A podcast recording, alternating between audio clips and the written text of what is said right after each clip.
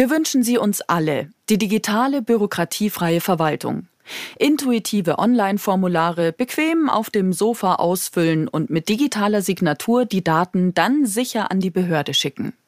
Damit das nicht Zukunftsmusik bleibt, sondern schon bald Realität wird, muss Deutschland seine Register modernisieren. Und darum geht's in unserer heutigen Folge.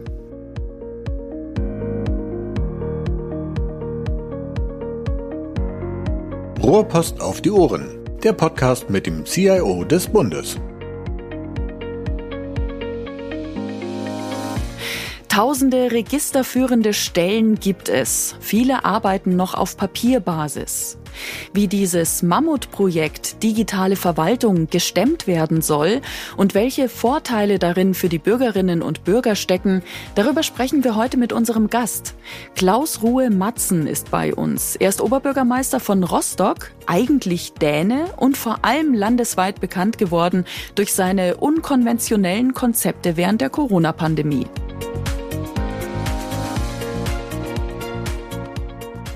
Mein Name ist Schling Golmitzer und ich heiße Sie herzlich willkommen zu einer neuen Folge Rohrpost auf die Ohren. Und ich begrüße Herrn Matzen und natürlich Herrn Markus Richter. Hallo.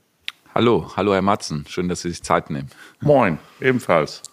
Herr Matzen, darf ich Sie gleich als erstes fragen? Bei Ihrem Amtsantritt haben Sie angekündigt, Rostock in rasantem Tempo zu digitalisieren. Wie hat es funktioniert? Wie digital ist Rostock denn tatsächlich heute? Also wenn wir heute zurückblicken, glaube ich, hatte ich mir einiges vorgenommen, was so nicht gekommen ist, wie, wie angedacht. Und es gab einige Überraschungen. Der erste Überraschung war mein erster Amtstag, in dem ich, äh, meine Bürotür wurde geöffnet und hinter mir geschlossen. Und da stand ich dann alleine im Büro des Oberbürgermeisters und wusste nicht so genau, wie es geht. Habe mich an einen Tisch gesetzt, der voller Papier war und dachte für einen Moment, mein Gott, hat der Vorgänger mir viel hinterlassen bis ich feststellte, das war alles nur dem Tagesgeschäft, aber es war alles auch komplett gedruckt. Es waren alle E-Mails mit Link drauf, wo man so denkt, wie öffnet man eigentlich einen Link mit dem Finger? Also habe ich mich vorbewegt zum Rechner und versucht, den anzumachen. Das ging nicht und habe das Sekretariat gefragt, wie geht denn der Rechner hier an? Und da hat man original geantwortet, ich glaube, der Vorgänger hatte das Ding noch nie an. Also ich stand quasi einen halben Schritt vor der Digitalisierung, als ich angefangen habe. Und aus der Brille würde ich sagen, ist noch sehr viel passiert, aber wir stehen insgesamt, glaube ich, äh, weit von dem, was man heute Digitalisierung nennen würde. Auf welche Widerstände sind Sie denn dabei so gestoßen auf Ihrem Weg? Es heißt ja oft, äh, die Kommunen tun sich da besonders schwer beim Thema Digitalisierung. Was Sie gerade erzählen, weist schon so ein bisschen darauf hin. Naja, nein, ich glaube, es geht ein Stück weit darum, dass man, man muss es äh, sehr differenziert betrachten. Wir haben verschiedene Herausforderungen. Zum einen die, die technische Herausforderung, also dass viele Kommunen und andere Behörden technisch nicht besonders gut ausgestattet sind, dass Verfahren äh, sehr kompliziert sind und nicht miteinander gut kommunizieren können. Äh, das ist äh, die, die eine Thematik, die wir haben. Dann ist es natürlich eine Mindset-Sache. Das heißt also, wenn ich schon sehr, sehr viele Jahre unterwegs auf ein altes Fahrrad bin, dann ist es schwer, wenn man dem Menschen einen neuen Tesla hinstellt, weil sie haben ja noch gar keinen Führerschein. Also das heißt, wir müssen erst einmal auch der Begeisterung bei den Menschen wecken und ein Stück weit natürlich auch die Angst wegnehmen, was Digitalisierung insgesamt heißt in der Arbeitswelt. Ja, und dann natürlich ähm, zu guter Letzt äh, glaube ich, haben wir das allergrößte Problem, über das wir uns verständigen müssen. Bund, Länder und Kommunen haben jeweils Barrieren, die es dann halt, wenn man eine schöne Idee hat, was man digitalisieren könnte, dann hört man, lieber Klaus, das geht aber nicht, weil laut Landesverfassung oder der Bund verbietet, dass man äh, Nummernschilder am Automaten ausgibt, wo man sich fragt, warum ist das verboten? Gibt es ja auch in anderen Ländern. Und die Antwort ist dann relativ oft immer am Anfang EU. Und dann denke ich, okay, ich komme aus einem Land, das ist auch EU und da ist das alles möglich. Dann bohre ich ein bisschen, dann stelle ich fest, nee, der Bund sieht vor, dass es so und so weiter. Und ich glaube, da haben wir einfach das Problem, dass obwohl wir im gleichen Land leben, sprechen wir unterschiedliche Sprachen. Und das müssen wir auf jeden Fall erstmal auf Linie bringen. Äh, und wir müssen eine, eine höhere Freude oder Begeisterung für das Experimentieren, für Piloten, für zu sagen, wir machen hier eine Insellösung und testen sie in einem bestimmten Ort, Kommune, Gemeinde. Und wenn sie gut ist, dann können wir es ja auf anderen Kommunen skalieren. Also den, den weg von dem deutschen Grundsatz, der ja sonst wirklich immer richtig gut war, zu sagen, wir schaffen eine Lösung für alle, die 100 Prozent ist und die wasserdicht ist und auch geht. Das funktioniert nicht in einer Welt der Wandel, also mit, mit den Werkzeugen von gestern werden wir ganz sicher nicht die Probleme von morgen lösen. Und das ist, glaube ich, so die, das heißt also Mindset, Technologie und dann am Ende das ermöglichen. und dann die Bereitschaft, ein bisschen Mut zu haben. Das finde ich, das spricht mir übrigens aus dem Herzen, wenn ich das nur kurz sagen kann. Also man muss auch die richtige Frage stellen. Warum ist das eigentlich so? Und da stellt man oft fest, dass das gar nicht so reflektiert ist, sondern man muss erst mal suchen, warum ist das eigentlich so? Und ich finde diese Frage unwahrscheinlich spannend, weil die lädt dazu ein, mutig zu sein und zu sagen, jetzt machen wir es aber mal ein bisschen anders. Also spricht mir sehr aus dem Herzen, muss ich sagen. Und Mut ist natürlich nicht etwas, was man normalerweise hat, wenn man einen Job sucht in der Verwaltung. Und das meine ich überhaupt nicht übel. Das steht ja schon im Wort drin, wir verwalten. Äh, und jetzt auf einmal kommt einer daher und sagt, wir springen jetzt alle ins Wasser. Wir wissen zwar noch nicht, ob wir schwimmen können und wir wissen nicht, wie tief es ist. Aber wir schauen mal. Mhm. Äh, und bisher haben wir aber immer erst mal jemanden hingeschickt, der mit einem Maßstab geguckt hat, wie tief ist das hier. Können wir möglicherweise da stehen? Äh, und ja, das ist das Mindset. Aber wir haben auch sehr, sehr viele junge Menschen und mittleres Alters und auch Leute kurz vor der Renteneintritt, die interessiert sind, die neugierig sind und sagen, ich will das auch mal.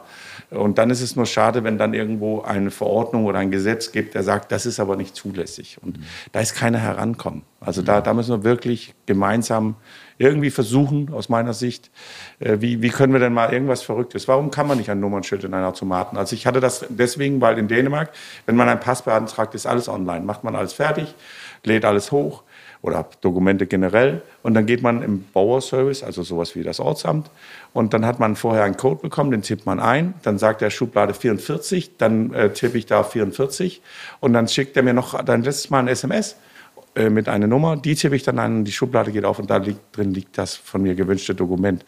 Und dann hatte ich gesagt, komm, ich höre oft so viel vom Auto anmelden, ist so zäh und dauert, bis man einen Termin bekommt. Im Grunde genommen machen wir nichts anderes, als einen Menschen loszuschicken, als einen lebenden E-Mail mit den ganzen Unterlagen. Das wäre doch schlauer, wir, wir würden das mal machen. Und dann sagte man, nee, Klaus, das geht nicht. Und wo soll denn der Automat stehen? Sag ich, der Automat, das ist doch egal. Für mich als Mensch wäre doch entscheidend, ich kann dann 22 Uhr abends meine Nummerschilder abholen. Dann, wenn es mir gerade passt, wenn ich alles korrekt hochgeladen habe. Und dann am Ende kam raus, nee, der Bund verhindert das. Und das ist natürlich auch ein geliebtes Ausrede. Also ich sitze ja nicht hier, um zu sagen, oh, der Bund ist der böse Bube, sondern wir suchen sehr oft Ausreden. Wir suchen eine Regel, der irgendwas verhindern kann, statt eine Lösung, der es ermöglichen könnte. Weil er bedeutet natürlich sehr viel Aufwand und ein Stück weit auch Risiko, dass einer plötzlich um die Ecke kommt und sagt, das ist aber nicht zulässig. Also was, wenn das jemanden falsch macht oder da. Also ich glaube, Manchmal muss man gucken, 99 Prozent der Menschen machen es ja korrekt, der eine Prozent nicht. Und den gibt es aber auch heute schon. Von daher ist es egal, ob wir es digitalisieren oder nicht. Also das Beispiel nehme ich gerne mit. Äh, Würde mich jetzt auch interessieren, wo wir das verbieten und was man tun muss, damit wir das nicht mehr verbieten. Das genau. klingt gut. Also ab nächste Woche in Rostock Nummernschilder genau. im Automaten. Jetzt bin ich froh, dass Sie selbst auch schon reagiert haben, Herr Richter. Ich hätte nämlich jetzt auch gesagt, so wie ich Sie kennengelernt habe bisher, sind Sie eigentlich ein großer Freund der äh, auch mal unkonventionellen Lösungsansätze und äh, offen für alle Pilotprojekte. Herr Richter, äh, die Registermodernisierung soll ja insgesamt vieles einfacher machen. Da ist jetzt auch die Rede vom Once-Only-Prinzip und Daten, die sich die Behörden selbst beschaffen. Können Sie das so ein bisschen genauer erklären? Wie funktioniert das denn genau? Ja, Registermodernisierungsgesetz oder Registermodernisierung ist ja ein furchtbares Wort, unter dem sich viele gar nichts vorstellen können. Am Ende des Tages geht es genau um das, was Herr Matzen gerade als Beispiel gebracht hat, nämlich dass Daten laufen und nicht Bürgerinnen und Bürger laufen müssen und x-mal die Daten eingeben müssen. Mich nervt es unendlich, wenn ich zum zehnten Mal nach meiner Geburtsurkunde gefragt werde, weil ich einen ganz normalen Vorgang in der Verwaltung äh, nutzen möchte und äh, ich mir sage, jetzt gehe ich zu einer Behörde, lass mir dort eine äh, Geburtsurkunde ausstellen und gebe diese Urkunde, die ich von einer Behörde bekommen habe, wieder einer anderen Behörde mit. Und das kann nicht mehr sein und das wollen wir ändern und dafür ist die gesetzliche Grundlage Grundlage die, das Registermodernisierungsgesetz, das nämlich besagt, diese ganzen Daten, die bei Behörden vorliegen, die wollen wir so miteinander sprechend machen, dass ich eben Daten, die ich einmal abgegeben habe, nicht mehrfach abgeben muss. Und äh, das ist äh, sehr spannend, weil ich damit faktisch Geburtsurkunden sogar überflüssig machen kann Oder wenn eine Geburt stattfindet, dass dann automatisch von der Behörde eine Benachrichtigung stattfindet und sagt, hier, du hast übrigens Anspruch auf äh, Kindergeld, äh, da brauche ich gar nichts mehr beantragen, sondern das ist ja eine gebundene Entscheidung, wo gar kein Ermessensspielraum besteht. Das heißt, wenn ich ein Kind äh, in die Welt setze sozusagen, dann haben Eltern eben Anspruch auf dieses Kindergeld. Und insofern, ähm, glaube ich, haben wir da noch ein Stück Wegstrecke vor uns. Ich bin sehr froh, dass es jetzt noch in der vergangenen Legislaturperiode gelungen ist, dieses Gesetz Gesetz durchzubekommen. Ähm, denn das versetzt uns jetzt in die Lage, ganz systematisch dieses Zielbild umzusetzen und die relevanten Register anzuschließen. Da würde ich auch gerne gleich einhaken, weil das finde ich auch tatsächlich extrem spannend, weil wir haben das vermutlich alle erlebt, also ich zumindest. Es wird von irgendjemandem erwartet, dass man eine Meldebestätigung hat. Und das kriegt man beim Einwohnermeldeamt. Und die sind aber auch immer befristet. Und das finde ich zum Beispiel eine etwas merkwürdige Sache, dass das nicht einfach, wenn ich einmal gemeldet bin und einmal es angefordert hat, dass es nicht bleibt, bis es eine Änderung gibt. Und das heißt, man muss immer wieder hinlaufen, eine neue Einwohnermeldebestätigung äh, holen. Das ist äh, die erste Sache, die eben angesprochen war. Da fragt man sich natürlich, warum das nicht einfach digital ist. Also in anderen Ländern sind schon mittlerweile Führerscheine digital sind als App hinterlegt, äh, die gesamte Gesundheitsakte und das eben angesprochen Gerechtigkeit. Das finde ich nämlich extremst wichtig. Gerade Menschen, die vielleicht einen relativ vollen Rucksack haben, haben nicht mehr die Kraft, wenn sie meinetwegen alleinerziehend oder ähnliches sind, dann wirklich auch von einem Ortsteil im anderen zu fahren, um das, was ihnen äh, zusteht, auch zu beantragen, weil überall machen sie tatsächlich nichts anderes als ihr Gesicht hinhalten und sagen, ich bin's und ich habe Anspruch auf. Also ich bin Handballtrainer und erlebe da auch Kinder, die eigentlich Anspruch hätten äh, auf das äh, Geld, was das kostet, im Handballverein zu sein, äh, erstattet bekommen. Und das kann hin und wieder dazu führen, dass Kinder nicht mehr zum Sport kommen, weil die Eltern einfach nicht die Energie haben, das äh, Geld sich einzufordern. Und ich glaube, die Digitalisierung macht die Welt viel, viel gerechter weil einfach die Menschen, die einen, einen Anspruch haben, dann auch das Geld bekommen, wenn sie einmalig die Daten hinterlegt haben. Und es macht das Leben, das, was wie man sagen, interessant ist, wir reden ja ganz oft auch davon, dass wir damit dem Leben der Bürgerinnen und Bürger erleichtern. Sportvereine bisher in Rostock mussten äh, zum Beispiel einen Fußballplatz meldet äh, über DFB digital alle Spiele, bim und fertig. Bei der Hansestadt müssen sie jeweilig jedes einzelne Spiel beantragen, dass der SV Doberan jetzt äh, zu Gast kommt die Belegung des Platzes und die reichen also 200 Anträge im Jahr ein. Denken wir, das ist ja auch schlimm für den Verein. Wir überlegen gar nicht, was ist am anderen Ende los. Das ist ein Mitarbeiterin und kriegt allein von dem Verein 200 Anträge, von dem 200, von dem und muss das Ganze bearbeiten. Und das wäre mega easy, das einfach digital einmal und fertig. Also von ja. daher die Erleichterung auf beiden Seiten. Also das, was für uns erst beschwerlich wirkt, ist ja genauso beschwerlich für den Mitarbeiter. Ja, genau. Also ich äh, beantrage ja quasi einmal oder weiß nicht fünfmal im Leben oder zehnmal im Leben eine Geburtsurkunde. Aber für die Behörden sind das gleich Millionen von Vorgängen, die da stattfinden. Und insofern ist das ein riesen Verwaltungsaufwand und auch für Unternehmen. Das sind ja so die Power-User der Verwaltung, wie man so schön sagt, die ja pro Woche oder pro Tag X Kontakte zur Verwaltung haben. Ist das ein riesen Verwaltungsaufwand? Und äh, es wurde mal berechnet, dass durch die Registermodernisierung allein äh, eine Entlastung äh, von 6,3 Milliarden jährlich stattfinden kann, weil einfach dieser Verwaltungsaufwand wegfällt. Und den Menschen. Also immer wieder auch den, natürlich den, ein, ein kleines prägendes. Ich war neulich in Aarhus in Dänemark in einem Krankenhaus, habe dort meinen Krankenhauschef mitgebracht und einige andere Mitarbeiter der Stadtverwaltung. Und als wir durch das Krankenhaus liefen, war irgendwo ein Terminal. Und da kann man, in Dänemark hat jeder seinen, neben seinem Namen natürlich eine Personennummer. Das ist die Geburtstag plus einige Ziffer. Und damit kann jeder identifiziert werden. Und ich dachte einfach aus Spaß, habe ich meinen Geburtstag und meine Personennummer eingetippt. Äh, und man muss dazu wissen, ich habe dieses Land da vor 30 Jahren verlassen.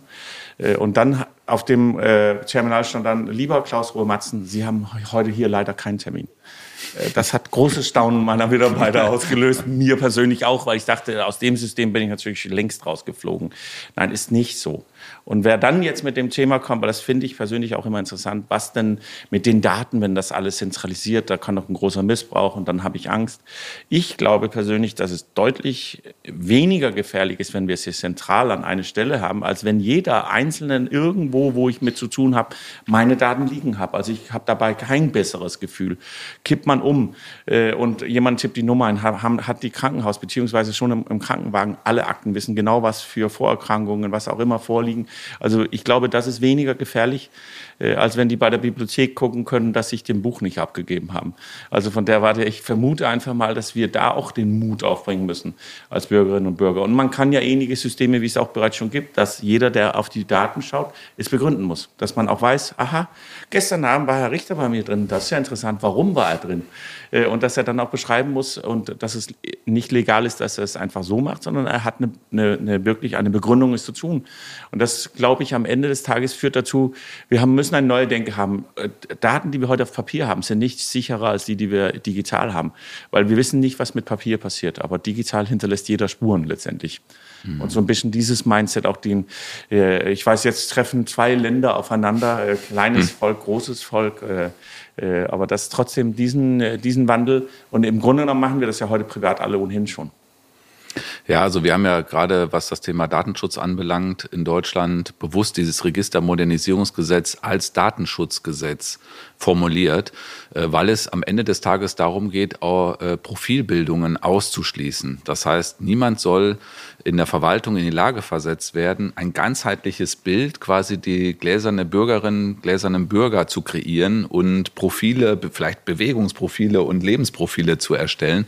Und deswegen haben wir uns ja bewusst in diesem Gesetz entschieden, äh, zu sagen, wir lassen die Daten grundsätzlich da, wo sie sind, also dezentral aber sie sollen eben nur einmal vorhanden sein. Das heißt, äh, wir tragen dem Datenschutz Rechnung, indem äh, wir die bestehende Struktur beibehalten, aber durch einen Identifikator dafür sorgen, dass ich eben im, auf rechtlicher Basis Daten ziehen kann.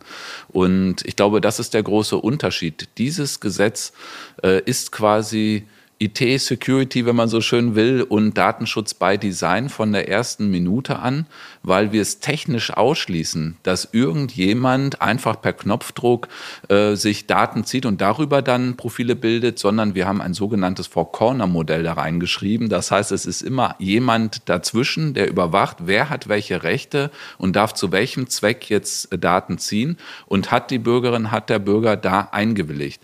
Und was ich sehr gut finde, ist, dass es darüber hinaus noch ein Datenschutz-Cockpit gibt. Das wird jetzt gerade in Bremen pilotiert.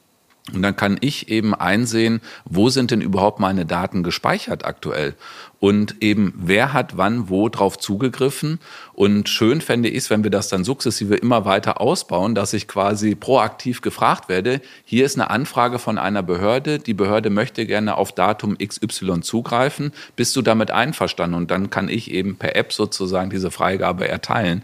Also äh, das ist etwas, was den Datenschutz in Deutschland nochmal auf ganz andere Füße stellt, denn in der Tat heute agieren Behörden und müssen teilweise eben aufgrund von rechtlichen Verpflichtungen anders agieren, indem sie ganze Datengrenze rüberschicken mit Datum, also, also Geburtsdatum, Name, Anschrift, um quasi ein Matchen zu einem anderen Datensatz herzustellen. Das ist viel aufwendiger, man verbraucht viel mehr Daten und ist auch unsicherer, als wenn man eben im Hintergrund so einen Identifikator mit vorsieht, ähm, der über so ein Four-Corner-Modell die Kommunikation ermöglicht.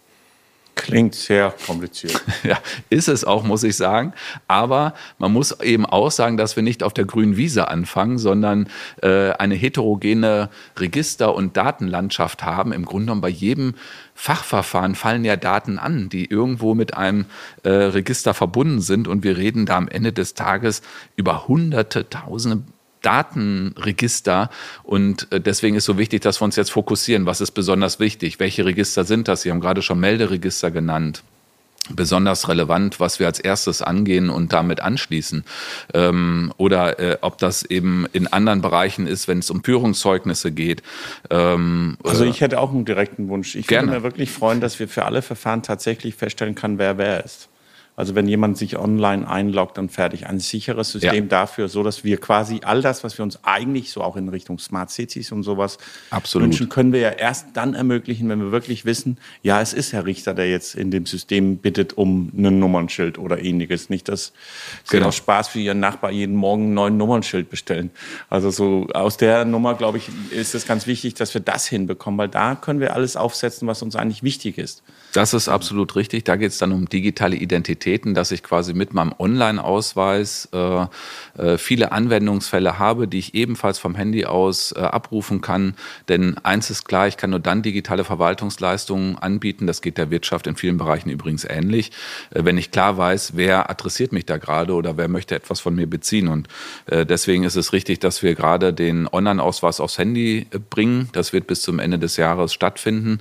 Und dann hoffe ich, dass wir auf vielen Handytypen skalieren, weil ich bin überzeugt davon, dass Menschen heute einfach gewohnt sind, mit dem Handy umzugehen. Und wir müssen Definitiv. gucken, dass wir die Karte sozusagen da auf das da Handy fällt mir verladen. wieder ein praktisches Beispiel, gerade aktuell ein Jahr. Ich habe das Gefühl, beim Impfen haben wir pro Impfling zwölf Seiten Papier ausgefüllt. Äh, die Leute mussten äh, manche Tage lang im Telefon schalten, warten, um irgendwie einen Termin zu bekommen, um geimpft zu werden. Im Nachgang ist alles per Papier festgehalten worden. Wissen wir eigentlich, wann Herr und Frau Müller und Meier jetzt wieder dran sind oder hoffen wir, dass die sich selber melden?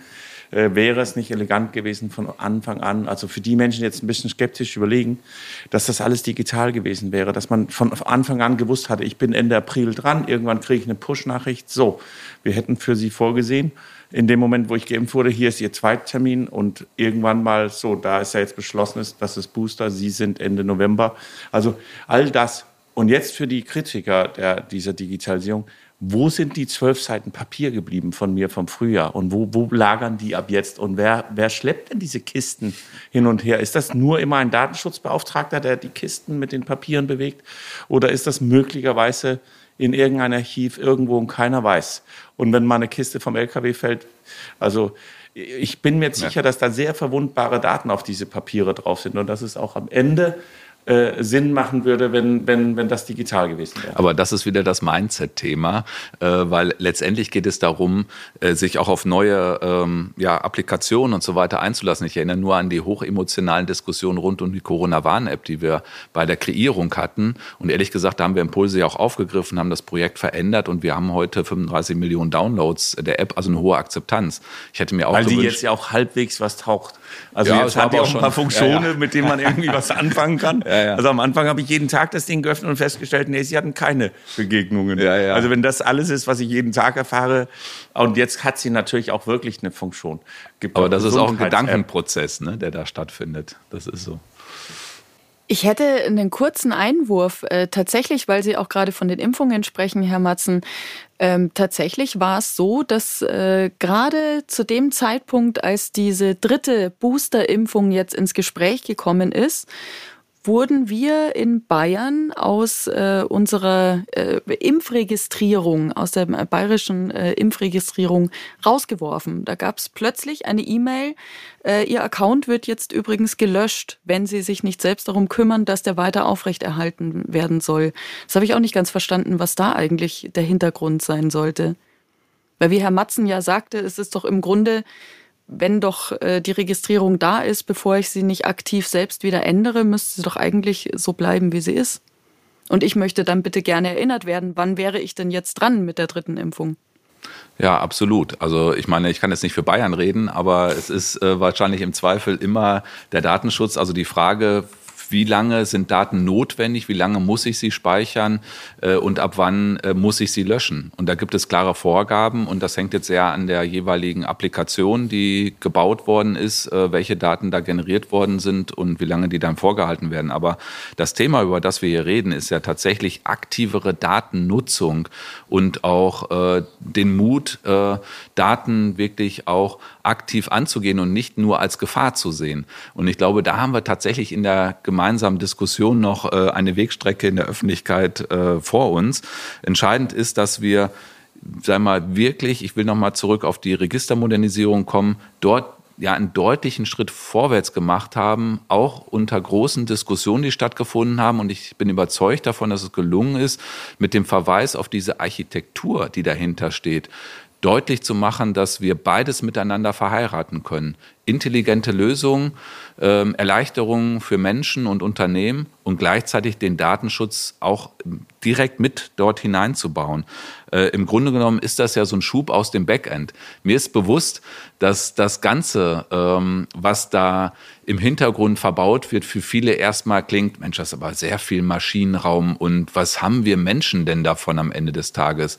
Aber ich bin überzeugt davon, dass wir auch diese handwerkliche Maschinenraumarbeit machen müssen, damit wir am Ende des Tages in Architekturen und Umgebungen hineinkommen, die uns das Leben erleichtern, gerade in Krisenzeiten, wo schnelle, kurzfristige Lösungen gefordert sind, äh, damit Daten entsprechend äh, zur Verfügung stehen. Ich meine, wir dieses Registermodernisierungsgesetz sieht ja insgesamt 51 äh, Register vor. Also man hat versucht, aus diesen vielen, vielen Registern die wichtigen schon mal herauszukristallisieren. Wir gehen jetzt als erstes äh, 18 dieser Register an. Ich habe einige davon schon genannt, die an erster Stelle wirklich Menschen helfen sollen, Dinge leichter tun zu können. Also wenn es darum geht, ehrenamtlich aktiv zu sein und ich brauche dafür ein Führungszeugnis, dann muss das elektronisch heute stattfinden können, ohne dass ich zum zehnten Mal meine Daten wieder eingeben muss und im Zweifelfall noch äh, persönlich bei der Behörde vorbeikommen muss und mir da auch äh, Termine einrichten äh, muss. Und insofern ist das Maschinenraum, aber es zahlt darauf ein, dass wir dann auch zu Lösungen kommen, die vom Datenschutz getragen sind. Und auch das haben wir bei der Corona-Warn-App gesehen. Zu dem Zeitpunkt, wo wir auf diese dezentrale Struktur Wert gelegt haben und auch Kritik aufgegriffen haben von der Fachcommunity und das Projekt angepasst haben, hat eben doch ein Stimmungswandel stattgefunden, der schon zu diesem frühen äh, Zeitpunkt dazu geführt hat, dass wir Akzeptanz getroffen haben bei Menschen. Ähm, wenn Expertinnen und Experten vor der Corona-Warn-App weiter gewarnt hätten und gesagt, dann ladet euch das nicht runter, man weiß nicht, was mit den Daten passiert, dann hätten wir mit Sicherheit nicht diesen Erfolg erzielt. Und deswegen finde ich es gut, wenn wir da auf Augenhöhe ein gemeinsames, äh, auf einem gemeinsamen Gespräch sind und das auch im wechselseitigen Nutzen sehen. Und äh, denn jede Lösung kann so gut sein, wie sie will. Aber wenn sie nicht vom Menschen genutzt wird, dann äh, bringt es uns auch nichts. Am Ende äh, entscheiden die Nutzerinnen und Nutzer darüber, ob ein Projekt ein Erfolg ist oder nicht. Da würde ich gerne aufgreifen dem Wort Maschinenraum, weil es tatsächlich ein Büroraum ist bei uns im Rathaus und ich liebe diesen Begriff. Was wichtig ist, dass wir nicht zu sehr viel erklären über den technischen Verfahren im Maschinenraum, sondern dass wir die Menschen auf Deck dann das Leben angenehm machen. Und das ist ja genau das, was jetzt im Technischen passiert weil wir schrecken eher Leute ab, wenn wir zu sehr über die technischen Verfahren diskutieren, als zu erzählen, was ist denn der Vorteil auf Deck. Es wurde eben nochmal angesprochen, das würde ich auch gerne nochmal aufgreifen.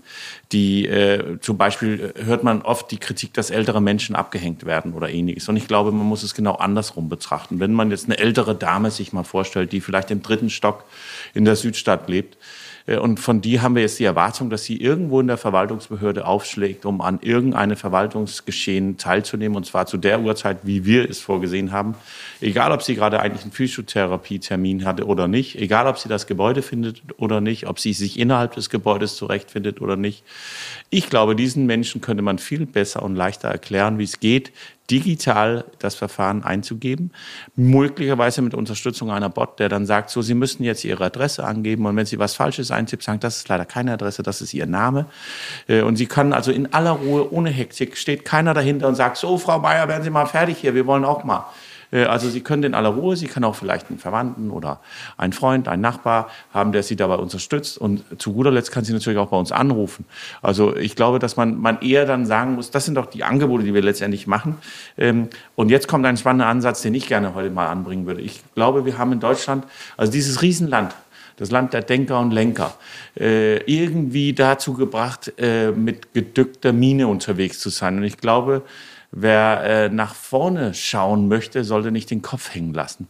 Und mein Wunsch wäre es, dass wir, also wir, wir diskutieren oft, wie macht die das in Estland, wie machen die das in Dänemark. Ähm, also das heißt, wir diskutieren darüber, wie können wir aufholen und nicht, wie können wir überholen. Also warum ist eigentlich nicht unser Ansatz, das Vorhandene, was wir schon in der Welt haben, können wir sogar besser machen. Also so ein leichter Ansatz, einer neue Gedanke könnte doch sein, alle Menschen legen einen Avatar an, also ein quasi digitaler Figur. Und wir sitzen dann in ein digitales äh, Wartezimmer und reden mit dem anderen, der auch gerade auf seinen Dokumenten warten. Also so ein bisschen, wie es schon in der Spielewelt gibt, aber dann quasi für das Reale, nur als die Menschen, die sich diese Art äh, wünschen. Das heißt, wir können innerhalb der Stadtverwaltung mit unserer Avatar laufen und dann halt auch meinetwegen, dann macht es vielleicht sogar Spaß, dass man zu vier verschiedene Behörden rennen muss, äh, um festzustellen, wie lustig das ist, dass man das digital macht. Also Avatare, digitale Wartezimmer äh, und dort auch die Möglichkeit mit den anderen, die auf einen Angelschein warten, äh, zu diskutieren, ob, wo, wo sie auf diesen Hobby gekommen sind. Also Chatrooms, äh, insgesamt einfach mal Verwaltung neu denken. Wir wiederum äh, als Hans-Universitätsstadt Rostock wünschen uns, dass man uns ist erlaubt, die Verwaltung von morgen auf die Beine zu stellen. Wir äh, haben schon mit etlichen dänischen Kommunen gesprochen, mit die Softwarelieferanten dort. Wir können also quasi auf Hand umdrehen äh, die Verwaltung von morgen sofort aufstellen als kleiner Pilot. Große äh, der Stadt hat eine gute Größe zum Skalieren, ein bisschen nach unten, ein bisschen nach oben. Die ganz großen Städte wie Berlin, München, Köln und so weiter, Hamburg können wir natürlich nicht so gut abbilden, aber sehr viele andere Städte. Und ich glaube, der Mut muss sein zu sagen, komm, Rostock macht das jetzt. Rostock steigt jetzt von diese rostigen Fahrräder in dem Tesla um und wir schauen mal, ob es umsetzbar ist. Und wenn es umsetzbar ist, also wir sind sehr neugierig unterwegs, aber auch sehr bereit, anderen Menschen zu sagen, wie sowas gehen kann. Und ich glaube, das wird eigentlich der Ansatz, wie uns Digitalisierung der Verwaltung gelingen kann. Ich fürchte, wenn wir hier im zentralen Maschinenraum unterwegs sind und wir die Lösung für alle auf Deck, es sind unterschiedliche Menschen auf Deck. Manche wollen einen Liegessessel, andere wollen äh, am Tresen sitzen, Vielleicht einer will im Pool liegen äh, oder äh, mit den Kindern umherlaufen. Also glaube ich, ist es wichtig, dass wir unterschiedliche Angebote dezentral entwickeln, merken, das ist sehr erfolgreich. Die sitzen jetzt alle äh, vorne an, am Tresen. Dann müssen wir doch mal den Tresen öfters aufbauen. Und äh, das Angebot äh, wär, wäre, glaube ich, ein, ein, gutes, einfach zu sagen, wo haben wir denn verrückte Städte, mutige Menschen, die sagen, wir machen das jetzt einfach. Weil eins bedeutet natürlich Fahrrad umsteigen, äh, Tesla, ich muss vom Fahrrad runter. Also ich muss den Prozess einmal anhalten, Auto öffnen, einsteigen, sagen, neues Verfahren. Das bedeutet, dass wir komplett alles lahmlegen. Ich glaube, da kriegen wir ein bisschen Gegenwind in dem Moment. Wenn die Leute aber die Vorteile merken äh, einer neuer Verwaltung, dann glaube ich, ist es wiederum der richtige Weg, um nach vorne zu kommen. Also ich würde mich freuen, wenn wir genau dazu eine Partnerschaft eingehen könnten. Also ich kann jedenfalls von Bundesseite aus sagen, dass wir da gerne unterstützen. Ich freue mich wirklich äh, auch zu hören, äh, mit welcher Gestaltungsfreude Sie sozusagen ans Werk gehen, weil das ist auch genau mein Ansatz. Wir müssen mutiger sein, Schritte nach vorne zu gehen. Ja, Inspiration holen und ich möchte auch von anderen lernen. Deswegen gehe ich gerne auch in andere Länder, schaue mir an, was die tun. Aber am Ende des Tages haben wir natürlich auch eine gewisse eigene Struktur in Deutschland und da gilt es auch äh, das entsprechend äh, zu adaptieren und weiterzuentwickeln. Das betrifft das Thema Identitäten, wo zum Beispiel eine Zusammenarbeit mit der Wirtschaft extrem wichtig ist, weil wir da alleine gar nicht erfolgreich sein werden. Das betrifft aber auch die Frage, sichtbar zu machen, wofür eine Registermodernisierung hilfreich ist. Da gebe ich Ihnen vollkommen recht. Wir müssen da äh, auch Appetit drauf machen und den Menschen zeigen, was, was da passiert. Und deswegen aber ist bevor Sie es natürlich in ganzen Deutschland rausrollen und ganz Deutschland steht still, wäre es ja. natürlich leichter, Sie sagen, komm Klaus, mach das mal hier für ein Quartal. Ja. Sammelt die Erfahrungen auch der Menschen, die auf einmal mit dieses neue Verfahren arbeiten müssten, beziehungsweise der Kunde, also die Leute an Deck, die würden ja dann quasi uns mitteilen, hier und da können wir das bisschen verbessern. Da müsst ihr nochmal miteinander im Maschinenraum einen neuen Kurs ansetzen. Äh, ich glaube, das ist, also weil die Gefahr droht, Deutschland macht immer alles perfekt. Und früher war es auch so, dass die Deutsche, also der Große frisst den Kleinen, heute ist es aber der Schnelle, den Langsamen. Und ich glaube, wir müssen lernen, jetzt den Mut haben, Geschwindigkeit aufzunehmen. Dass wir beide uns committen und sagen, wir machen das jetzt einfach. Wir machen Reallabor Rostock. Äh, da wird die Verwaltung jetzt die Verwaltung 2.0 oder wie auch immer man sie nennen will. Das ist ja ein unschicker Begriff. Äh, und, und dann auch die Kultur dessen, der Lernen beim Prozess. Also sagen, wir machen das und merken, oh, das ist aber der falsche Weg. Kurz anhalten, ein bisschen nach links ab äh, und dann wiederum weitergehen und damit die Erfahrungen sammeln. Also da, ich glaube, da wird die Geschwindigkeit dessen wie der Umsetzung, weil ansonsten, und das glaube ich, wäre fair, wenn wir beide, wir wissen, wie groß der Maschinenraum ist. Wenn wir vorne anfangen, die Maschinenschrauben anzustellen, damit die Maschine perfekt läuft für ganz Deutschland, äh, dann sind wir beide äh, ähm, dann sind wir die Senioren an Deck, wenn das irgendwann läuft. Und das wäre schön, wenn wir das noch erleben, beide noch im Maschinenraum. Nein, ich denke auch gerade die Fokussierung auf Verwaltungsservices ist da besonders relevant. Klar, es gibt gerade was jetzt auch Registermodernisierung anbelangt, natürlich äh, die Register, die eben ja dezentral bundesweit verteilt liegen. Das heißt, wenn jemand sich nach Rostock ummelden möchte oder von Rostock woanders hinziehen möchte, ne, dann äh, muss sich quasi alle Register da angeschlossen haben. Und das ist in der Tat schon ein Brett, größer größeres Brett, was wir da äh, vor uns haben. Und deswegen bin ich aber froh, dass äh, wir uns auch auf einen klaren Zeitplan äh, fokussiert haben, äh, wo es darum geht, bis zum Ende diesen Jahres die Architektur ausgearbeitet zu haben, äh, dann bis Ende 2023 das gebaut zu haben und bis Ende 2025 produktiv mit äh, den relevanten Registern angeschlossen zu haben.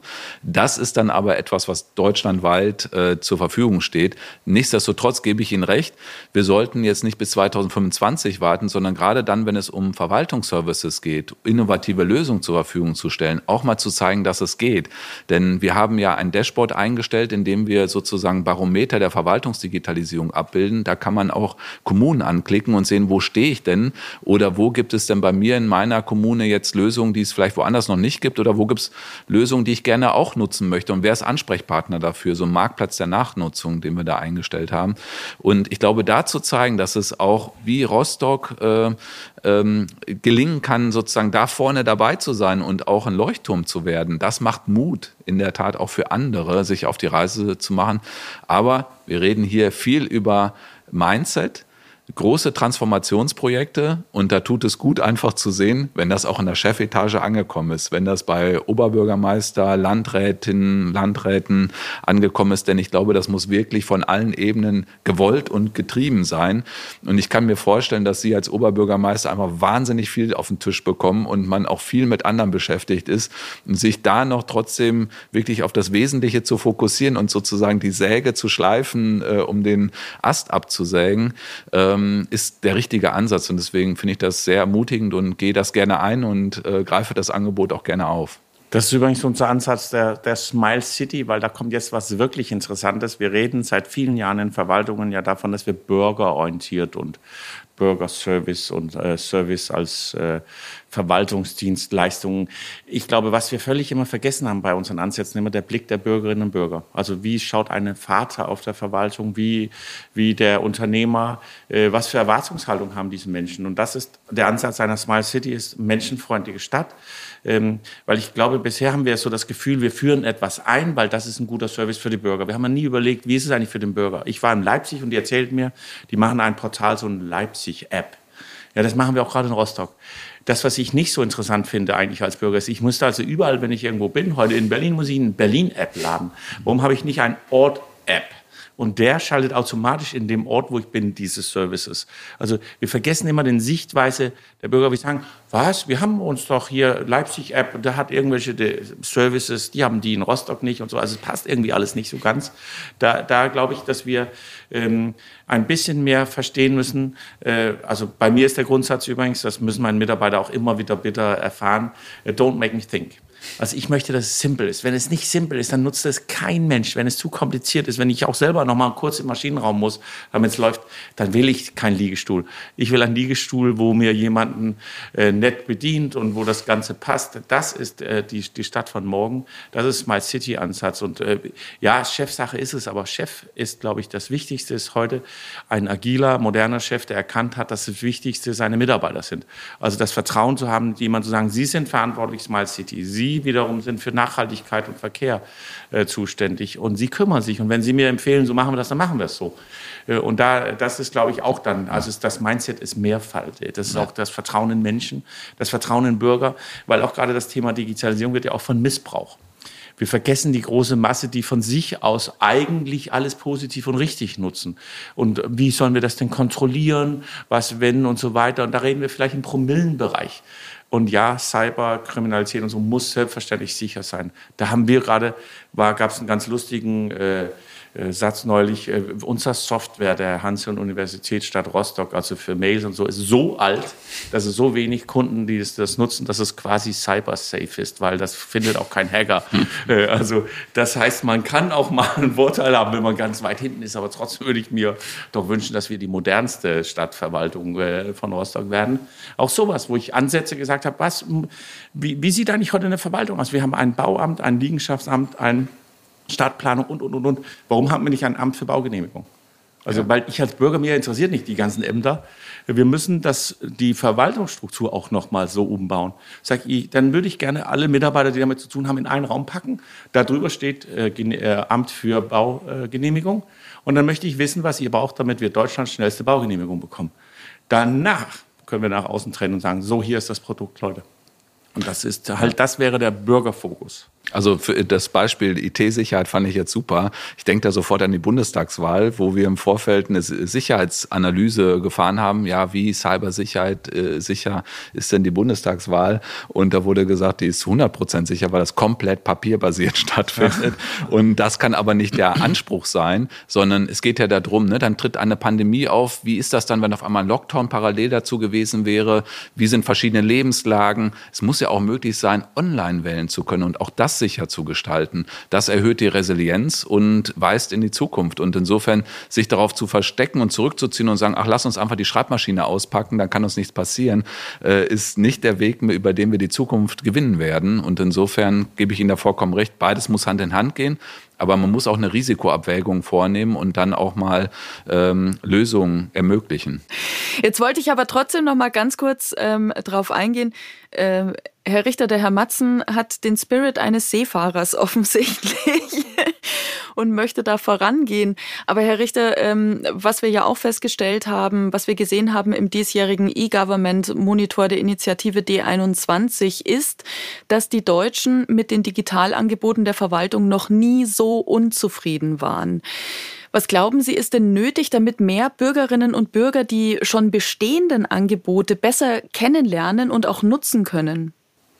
Also äh, mich hat das Ergebnis nicht groß überrascht, denn die Pandemie hat dazu geführt, dass auch die Ansprüche an digitale Lösungen nochmal gestiegen sind. Äh, das, was wir jetzt machen müssen, ist einmal konsequent den Maschinenraum weiter bearbeiten und gleichzeitig dazu innovative Lösungen auf den Markt zu bringen, der eben von den Nutzenden her denkt. Und deswegen finde ich es gut, dass wir beim Onlinezugangsgesetz ja auch einen Servicestandard verabschiedet haben, der bei der Umsetzung zu beachten ist, dass eben Nutzerinnen, Nutzer direkt von Anfang an in die Projekte mit einbezogen werden. Denn äh, wir sehen es, wenn wir zum Beispiel BAföG Digital oder andere Lösungen nehmen, wo das konsequent gemacht worden ist, dass die Zufriedenheit unter den Usern extrem hoch ist. Und deswegen, der Erfolg von dem Ganzen, was wir tun, misst sich nicht daran, wie viele Leistungen wir online gestellt haben oder wie viel wir irgendwo im Maschinenraum gedreht haben, sondern alleine daran, wie viele Menschen nutzen es und wie zufrieden sind die Menschen damit. Und wir müssen konsequent jetzt diese Services weiter digitalisieren. Wir haben ein ambitioniertes Zeitziel mit Ende des nächsten Jahres. Ähm, die Grundlagen dafür sind gelegt. Geld ist vorhanden. Jetzt ist die Stunde der Macherinnen und Macher und die brauchen wir auf allen Ebenen. Ich finde, Herr Matzen ist ein extremes Beispiel dafür, wie es funktionieren kann. Und genau solche Personen brauchen wir auf allen Ebenen, auch auf Länderebene. Wenn ich da in den Kreis der CIOs der Länder gucke, dann spüre ich auch da ein hohes Commitment. Das ist ein klasse Team. Aber das, was wir vor allem brauchen, sind auch die Fachseiten die bereit sind, ihre eigenen Re äh, Prozesse mal zu reflektieren ähm, und äh, innovative Lösungen zuzulassen. Wir führen immer noch zu viele Diskussionen darum, ja, ist das jetzt über den Weg möglich oder vielleicht doch nicht? Und wir sind zu unsicher dabei. Wir brauchen die Fachseiten dabei, die mutig, entschlossen Entscheidungen herbeiführen und das mit unterstützen. Wir brauchen faktisch jeden jetzt. Es kommt jetzt darauf an, dass wir liefern. Und das äh, tun wir, indem wir das jetzt konsequent konsequent umsetzen. Ich würde auch gerne nochmal. Ja, ich würde gerne dazu nochmal sagen, dass ich glaube, dass ein, ein Segen tatsächlich ähm, im, im, Bereich der Digitalisierung auch die uns jetzt durchlebte Krise sein kann. Also zum einen haben wir neue Arbeitswelten gefunden, auch so das mobile Arbeiten und so für Menschen, die vorher dafür überhaupt gar kein Verständnis hatten, haben das ein Stück weit für sich entdeckt. Aber auch das Nutzen von digitale Werkzeuge äh, aller so Apps wie Wo bin ich gerade und äh, das Anmelden. Das ist vielleicht in erster Moment ein Schocker für viele gewesen. Äh, andere wollten lieber gerne Zettel ausfüllen, die dann wiederum in Kisten irgendwo lagerten, wo auch wiederum keiner wusste oder so. Mein Lieblingsbeispiel war früher, ich konnte genau sehen, wer von den verschiedenen Fraktionsvorsitzenden, die vor mir im Restaurant gewesen waren, also wer miteinander da essen geht, ist auch sehr interessant, weil die Liste immer auslag. Äh, das, glaube ich, ist nicht besonders datenschutzkonform. Äh, das, äh, das Einloggen über Apps hat dazu geführt, dass wir jetzt auch einen anderen Umgang mit QR-Codes zum Beispiel haben. Und ich glaube, das öffnet so viele Möglichkeiten. Man kann eigentlich eine Sporthalle öffnen mit einem QR-Code. Das hätte man das vor der Pandemie gesagt, hätten alle gesagt, nee, also mein Handy, nee. Und wir hörten auch gerade am Anfang des Einführen von diesen äh, Apps, dass viele einen Schlüsselanhänger haben wollten, weil wir haben doch gar kein Smartphone. Die Frage höre ich heute gar nicht mehr. Also es ist am Anfang eine gewisse Skepsis da, dann merken die Leute, das ist eigentlich ziemlich smart, bevor ich da jetzt jedes Mal sitze und alles ausfülle, einmal piep und es ist erledigt. Und ich glaube, dieses Mindset äh, ist jetzt bei den Bürgern da. Und deswegen ist es jetzt auch ganz wichtig. Also wir sitzen jetzt im Tesla, jetzt müssen wir auch den Startknopf drücken und los geht's. Also das ist so ein bisschen der, der Anspruch, den ich jetzt auch als Bürger habe. Jetzt brauche ich ja nicht mehr mit dem Fax um die Ecke kommen. Das nehmen wir uns nicht mehr ab. Deswegen die, diese Ansätze der Neue, das bedeutet natürlich auch Bund, Länder oder um in die maritime Sprache zu bleiben, wir glaube ich, jetzt brauchen wir Maschinisten, Lotsen, Kapitäne, Passagiere, auch mal in, in eine das klingt jetzt wirklich vertrocknet, aber auch mal in Arbeitsgruppen. Also was erwarte ich vom Bund, vom Land und von der Kommune, damit es umgesetzt werden? Wo haben wir jeweils ein Problem? Weil nur der Maschinist alleine wird unseren Dampfer nicht nach vorne bringen. Es muss ja auch einer mal schauen, wo es hingeht. Es muss uns einer vielleicht ein bisschen lotsen. Und, und das, glaube ich, ist so jetzt der Wichtigkeit, dass wir mit sehr viel Vertrauen miteinander äh, gemeinsam das, das Reisekonzept von Deutschland entwickeln. Also ich will bei der Gelegenheit nur sagen, dass ich aus Münster komme. Das ist auch eine alte Hansestadt und insofern sprechen wir anscheinend die gleiche Sprache. Sehr gut. Herr Richter, äh, gibt es eventuell ein Thema, bei dem Sie in Zukunft persönlich mutiger sein möchten?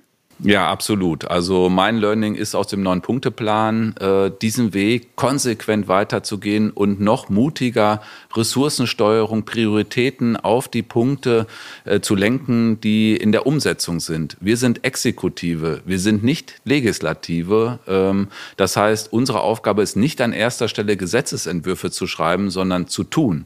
Und da ein Umsetzungsprogramm auch in der neuen Regierung zu haben, dass wir transparent nach außen stellen mit den Meilenstein hinterlegt, dass man sehen kann, wo stehen wir, was nehmen wir uns als Ambition für das erste Regierungsjahr sozusagen vor, äh, was folgt dann. Äh, ich finde, diese Transparenz brauchen wir. Dazu gehört Mut, weil man sich natürlich äh, ein Stück weit entblößt und ähm, sichtbar macht, wo was nicht funktioniert. Meine Erfahrung aus dem Neun-Punkte-Plan der Digitalisierung ist, dass dann viel, teilweise auch Kritik kommt, aber auch viel gute Impulse kommen, was man besser machen kann, Vorschläge, Ratschläge. Das äh, führt zur Vernetzung und am Ende des Tages lernen wir alle davon. Und insofern würde ich das einfach noch konsequenter und mutiger durchziehen. Ich bedanke mich bei Ihnen beiden ganz herzlich. Herzlichen Dank, Herr Matzen. Danke, Herr Richter. Danke. Sehr gerne. Und bei uns geht es jetzt weiter mit den Kurzmeldungen.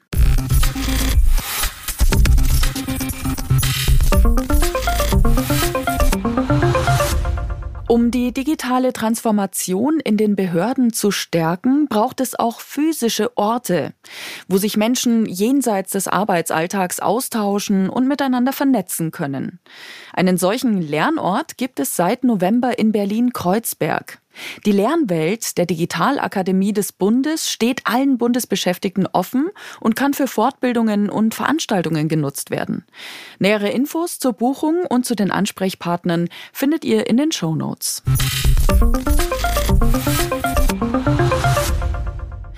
Welche Daten hat der Staat von mir gespeichert? Die Antwort auf diese Frage können Bürgerinnen und Bürger in Zukunft direkt selbst nachsehen. Im geplanten digitalen Datenschutzcockpit. Damit wird gewährleistet, dass Bürgerinnen und Bürger jederzeit transparent und einfach nachvollziehen können, welche öffentliche Stelle wann und aus welchem Grund die persönlichen Daten speichert und unter Verwendung der neuen ID-Nummer weitergibt. Die Freie Hansestadt Bremen entwickelt dieses Datenschutzcockpit und nach erfolgreicher Pilot- und Testphase soll es dann deutschlandweit zum Einsatz kommen. 3,9 Millionen Unternehmen in 11.000 Kommunen zahlen Gewerbesteuer. Für sie und die Kommunen wird in Zukunft vieles einfacher.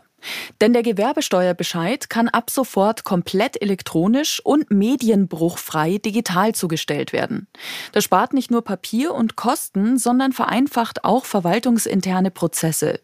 Steuerpflichtige Unternehmen erhalten nun einen standardisierten Bescheid, mit dem die Prüfung und elektronische Verarbeitung erheblich beschleunigt wird.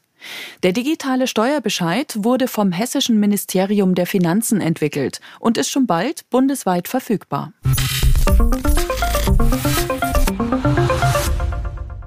Über 50 Bundesbehörden sind heute an die Bundescloud angeschlossen.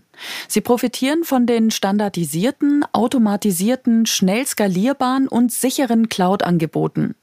Die Bundescloud existiert bereits seit 2017 und wurde in den vergangenen fünf Jahren kontinuierlich weiterentwickelt. Sie ist ein Projekt der Dienstekonsolidierung mit dem Ziel, alle verwaltungsinternen Prozesse des Bundes zu digitalisieren. Als private Cloud erfüllt die Bundescloud die für die Bundesverwaltung relevanten Informationssicherheits-, Datenschutz- und Geheimschutzstandards.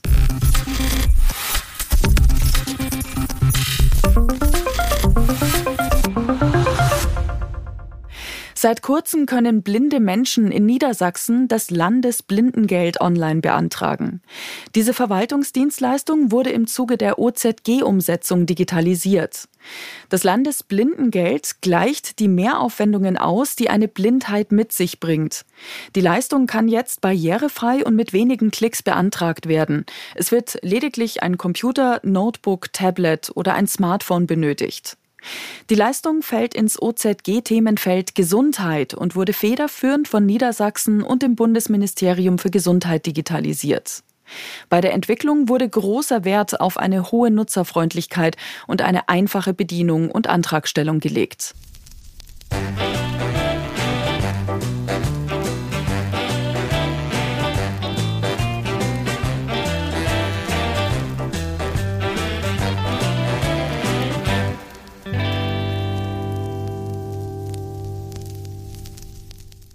Und jetzt seid ihr wieder gefragt und dürft mitraten bei unserem Geräusch des Monats. Ich spiel's euch schon mal vor.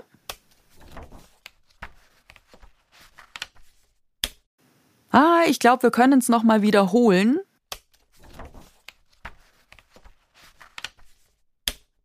Vielleicht konntet ihr unseren Gegenstand des Monats schon erkennen. Lange Zeit durfte er in keinem Büro oder Haushalt fehlen. Es ist der Aktenordner. Und wer hätte es gedacht? Der Ursprung des Aktenordners lässt sich nach Deutschland zurückverfolgen, ins Jahr 1886. Der Erfinder und Grafiker Friedrich Sönneken entwickelte einen Briefordner, um Dokumente geordnet aufzubewahren. Und passend dazu erfand er im gleichen Jahr noch die erste Variation eines Lochers als Ergänzung. Den Namen Sönneken kennt man heute jedoch eher weniger. Kurz nach seiner Erfindung entwickelte nämlich der Kaufmann Louis Leitz Sönnekens Modell weiter zu einem Hebelordner mit Exzenterverschluss. Diese einzigartige Mechanik lässt sich auch heute noch in den typischen Leitz-Ordnern finden und verbreitete sich weltweit als Archivierungshilfe. Die Stuttgarter Firma Leitz konnte in der Mitte des 20. Jahrhunderts einen regelrechten Aktenordner-Boom verzeichnen. Der Leitz-Ordner wurde allgemein bekannt als Synonym für Aktenordner. In den letzten Jahren verschwanden die Ordner aber immer mehr aus den Büros, da stattdessen platzsparende elektronische Speichermedien genutzt werden. In den Behörden und Ministerien wurde außerdem die E-Akte Bund eingeführt, die die elektronische Aktenführung für die Verwaltung ermöglicht. Es heißt also Abschied nehmen von den Papierbergen und meterlangen Aktenordnern der deutschen Behörden.